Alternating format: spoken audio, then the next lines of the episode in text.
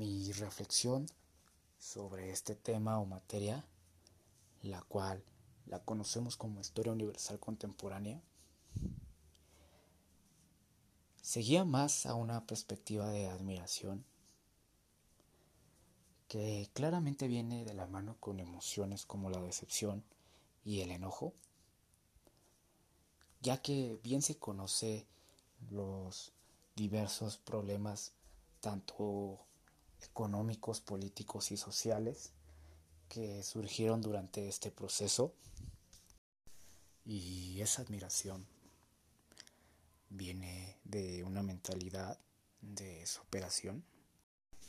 al querer ser mejor, con hambre, actitud y mentalidad positiva. Y desde mi punto de vista, se me hace muy interesante porque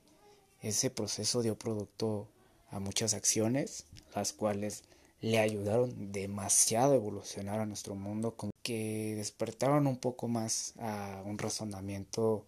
este, podría decirse, autónomo a la sociedad, otorgándonos una historia de evolución.